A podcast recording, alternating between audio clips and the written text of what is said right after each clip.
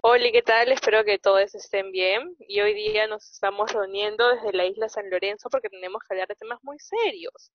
Está sucediendo que estamos en un estado de emergencia porque estamos en una pandemia a nivel global, producto del coronavirus. Vamos presentándonos, pues hay que ir presentándonos. Ya, yo me presento, soy G. Santos, 26 años, estudiante de Ciencia Política aún, de persona de género no binario. Yo soy Camila, vivo en La Perla Baja, tengo 22 años, me pueden buscar. Nada más, no tengo nada más que decir de mí. ¿Qué tal, batería? Soy Auca, directamente desde mi búnker acá en la isla San Lorenzo. Estoy viendo cómo pasan las gaviotas. Y nada, esperando que el programa de hoy sea chévere y, y, y nada más, na- nada, nada más. nada. Hola, soy Brian, este, que tengo 20 27. Y nada, el Callao. Ya, Trilce, ¿tú te presentas? Sí, perdón, estoy almorzando. Soy Trilce. El rico caldo de patillo. No, un rico ají de gallina. Un rico ají de gallina. Ay, ay, ay, Bueno, pero de, de ah. gallina o de pollo. De pollo, de pollo. Ah, ya. Ya, bueno, me ya, presento. ya. Soy Trilce. Esto, vivo en el Callao. Soy estudiante de ciencia política, igual que. Am, eso, saludos. Bien, bien. saludos.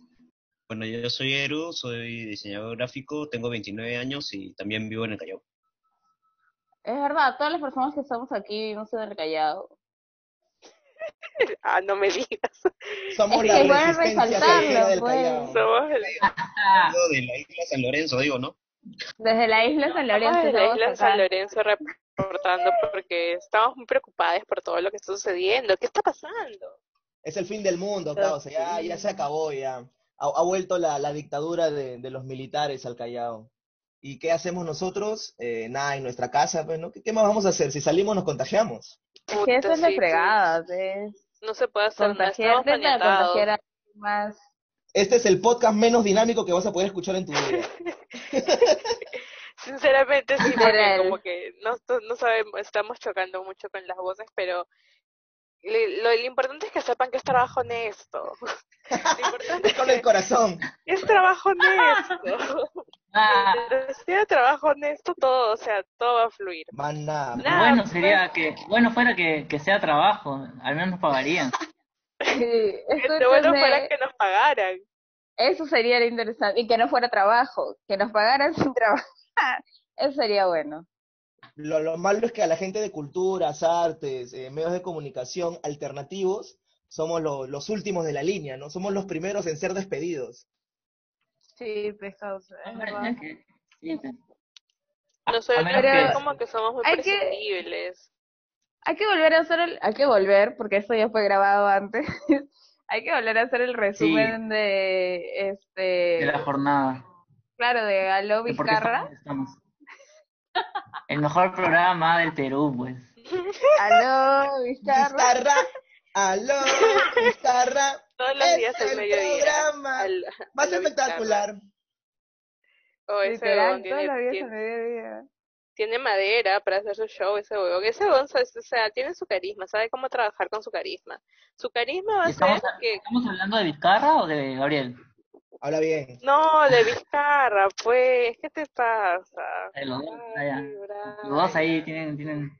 Ya, Ay, dale, dale, Ya, vez, el resumen, el resumen. Nada, pues el resumen que estamos en medio de una pandemia global, esto lo hemos visto eh, porque hace un par de meses se presentó el, el COVID, que es como una gripe. Brian, ¿puedes dar tú tu, tu resumen de Wikipedia, por favor? Ya, mira, dice que es el coronavirus es causado por el virus coronavirus 2, el síndrome respiratorio agudo grave. Se identificó por primera vez el 1 de diciembre de 2019 en la ciudad de Wuhan, capital de la provincia Hubei, en China Central.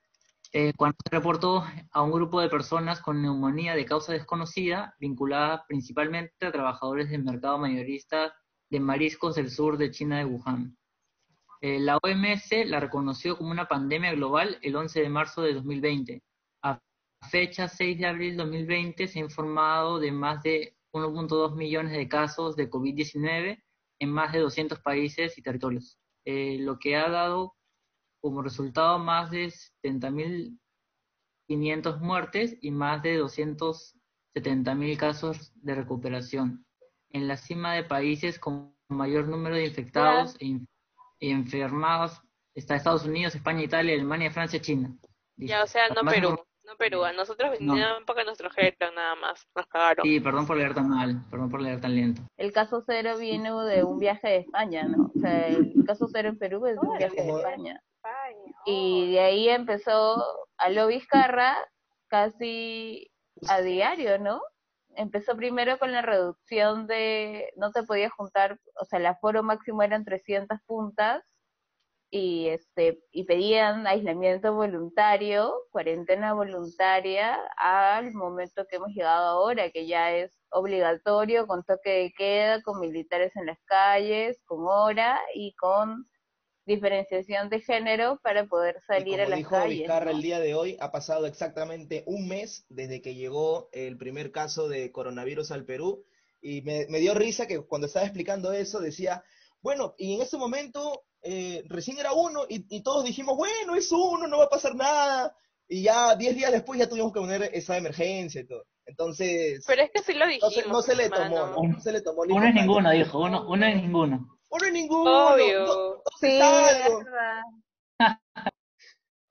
Es verdad, es verdad, es verdad. Al inicio todo el mundo pensó que era una medida exagerada y en ese momento todo el mundo concuerda, excepto Creo que mucho también Federico tiene que Salazar, ver. eh, que las mucho- medidas que las No, ¿por qué necesarias. metes ese monstruo? ¿Qué asco? ese monstruo, O sea, fuera de cosas, fuera de cosas, este, o sea, un momento de todo esto, el- hace unas semanas, estaba pensando, decía, ala, o sea, qué suerte, o sea, muchos, muchos hemos pensado igual, qué suerte que, que nos tocara, o sea, que nos tocara Vizcarra y, y que, y que dentro de todo lo bueno, malo, esté haciendo esas cosas, porque alucina que nos hubiera tocado PPK, Toledo.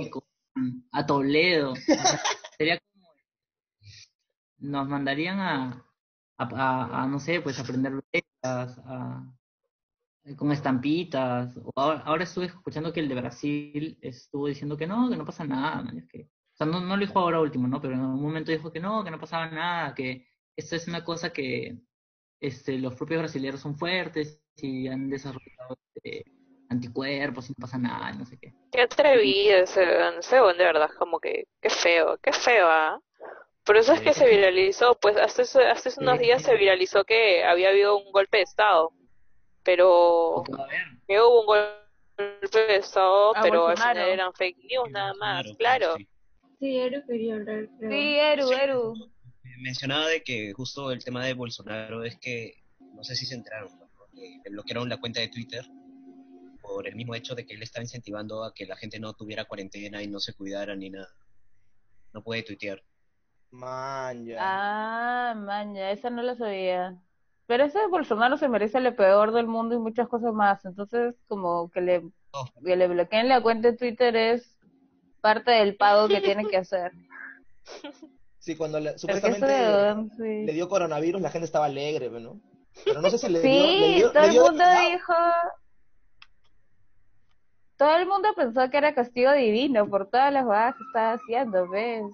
Pero no, él y Trump están salvados, dicen. De hecho, No hay justicia en este mundo. curiosamente, si empieza a pensar, la Corte Iberoamericana de Derechos Humanos, después de que pase todo esto, va a regularizar y va a decir bastantes cosas al respecto, ¿no? Que muchos países en realidad no han tomado cartas sobre el asunto de forma humanitaria como tenían que haber hecho y posiblemente les caiga demandas o algo. Ah, su picante. Igual el manejo que ha tenido muchos países ha sido triste, pues, ¿no? Por ejemplo, España, Italia, este, la, la misma eh, población, lo- los ciudadanos no querían acatar, pues, ¿no? Las normas. Estados Unidos, Trump no creía que, que era verdad, después ahora dice que ya capturó al que creó el virus en China. Eh, el mismo Bolsonaro también que ha hecho la cagada, pues, ¿no? De, de estar minimizando lo que está sucediendo, ¿no? Por un lado, económicamente tienen razón, que si se para, si, si hay cuarentena, se paraliza el ingreso económico de muchas familias, como está pasando acá. Pero por otro lado, es de que la pandemia se sigue extendiendo y que la mayoría de nuestros abuelos o ancianos, padres también, eh, mueran, pues, ¿no? No sé si han visto lo que está pasando en Ecuador, por ejemplo, que Claro. tipo, o sea, colapsó totalmente el, el sistema, ¿no? O sea, la gente está en las calles muertas y, y el gobierno como si nada, ¿no? O sea, los mismos militares inclusive están perpetuando el abandono de cuerpos infectados en las calles. Es, horrible, pues. Lo, lo de, lo de Ecuador es lo que más me ha asustado hasta ahora de- del coronavirus, es lo que más me ha palteado. Cuando vi lo de Ecuador ya me, me asusté, dije, voy a, comp- voy a comprar pollos, voy a, voy a sembrar mis alimentos, ya esto se fue a la mierda, me voy a la isla San Ajá. Lorenzo. Es que lo de Ecuador es súper fuerte, o sea, podríamos llegar a una situación muy parecida por el nivel precario que tenemos de salud. El sistema de salud es un sistema completamente precario. Vivimos en un país que es denominado en vías de desarrollo. Y a eso súmale que ten- tenemos un sistema de privatización de los servicios, de una desregularización de ellos y de una privatización a partir del fujimorismo. Entonces, estamos en, una Es que son, son políticas de. Estado, son políticas de Estado que nacen a partir de doctrinas económicas. Entonces estamos en, de por sí no es necesario creo que hablar que vivimos en un, tenemos un sistema capitalista neoliberal y eso, ¿qué es lo que hace? Privatiza, se privatiza, se ha empezado a privatizar todo y nunca hemos hablado sobre sobre el sistema de salud público, porque como la gente no pagaba y, y es y lo ven como su derecho simplemente ¿qué, qué, qué es lo que se dice? Ya, no hay que invertir en eso, a la de Dios. Y ahora nos podemos dar cuenta de, de- y ahora nos podemos dar cuenta de todos los los los todo, todos los vacíos que tiene nuestro sistema, ¿no? Creo que Pero es algo que han venido reclamando un montón de gente desde hace mucho tiempo. Claro, Yo creo que el, pero el pueblo ahora- ha sido indiferente a toda la situación. O sea, el hecho de las largas colas, de que las citas te la dan después de 700 meses cuando las necesitas con urgencia, que nunca hay los implementos que tienes que pagar para que te atiendan, que tienes que pagar los implementos para que te atiendan, que tienes que tener conocidos dentro del sistema de salud para que te puedan atender. O sea, ese tipo de, de críticas el pueblo siempre las ha hecho que las autoridades, que las personas que toman decisiones, que los decision makers, como le dicen los estúpidos que de ciencia claro, que, política, que hagan son las personas que se, ajá, se han tapado los oídos en lo que la gente dice, es lo que les está estallando ahorita en la cara, pues, o sea, cómo manejas un sistema como el que tenemos en el momento, con las limitaciones de recursos que tenemos y con instituciones completamente desinstitucionalizadas. O sea, valga la redundancia, no hay institución que sea completamente respetada en el Perú. Entonces, tienes un montón de cosas que te pueden jugar en contra y desde una visión política te van a jugar en contra y necesitas ponerte, Sí. o sea, necesitas poner Es una que están serie de medidas. Es lo que da más deslegitimadas, cólera. pues, es que están deslegitimadas, o sea, el- la, la ciudadanía ha visto que las instituciones no trabajan a en pro de ellos y qué van a hacer, obviamente que las van a deslegitimar. Y ahora, bajo esta, esta, esta coyuntura, necesitamos como que las instituciones tengan liderazgo. Sin embargo, yo siendo sincera, y, y hablo a título personal, yo creo que todavía lo peor no lo hemos visto. Yo creo que, y, y, y como decía Gabriela, a mí el tema de Ecuador me hace mucho ruido porque es un país que está acá nada más y la gente está huyendo de ese país porque la gente está muriendo y está muriendo por montones. Y obviamente que tienes un sistema de salud deficiente que ni siquiera puede recoger cadáveres, ¿qué vas a hacer? La gente se va a paniquear Es y la es gente también se va a empezar a paniquear acá. O sea, yo cuando leí lo que cuando vi lo que dijo el, el ministro qué voy a hacer estaba- me asusté mucho. Y también es como que hablar de la responsabilidad de, lo, de las personas que tienen vocerías no Ponte, es lo porque que da, pucha, a mí, a mí sí me dio miedo.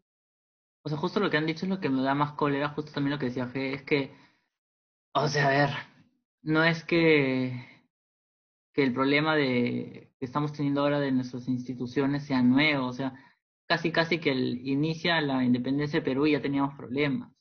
Entonces, simplemente leyendo nuestra historia nos damos cuenta que está, hemos estado siempre hasta las patas y siempre ha sido el mismo chiste. Es como gente con mucho poder que la tiene facilísima para hacer que todos podamos vivir más o menos bien, pero no, pues no, eso no, no conviene, no sé, serán flojos, no les gustará vivir en un país con, con mayor competencia, no sé, pues. Entonces, en vez de, es más, creo que una vez, no me acuerdo dónde escuché o leí, una persona que ha trabajado en, en un canal este de estos en, en Perú había propuesto o quería proponer una idea media indora para un programa o algo por el estilo, este, para ponerlo en el programa en el horario estelar y para convertir y esas cosas, y esa gente. Y básicamente lo que le dijeron es, este, no con las mismas palabras, pero básicamente lo que le dijeron fue, Oye, pero si ya con esto la gente consume, no se queja y ganamos, ¿para qué quieres esforzarte más? Y siendo que básicamente los que manejan el Perú siempre han estado como el, ¿para qué hacer más si con esto ya estamos? Y ahora, como dicen ustedes, estamos, y justo que les comentaba hace un toque antes de grabar, este, un pata hecho un video bien, bien chévere que se voy a pasar, donde básicamente él dice, mira, si esto sigue, todos los problemas que tenemos en, en nuestro sistema van a comenzar a explotar.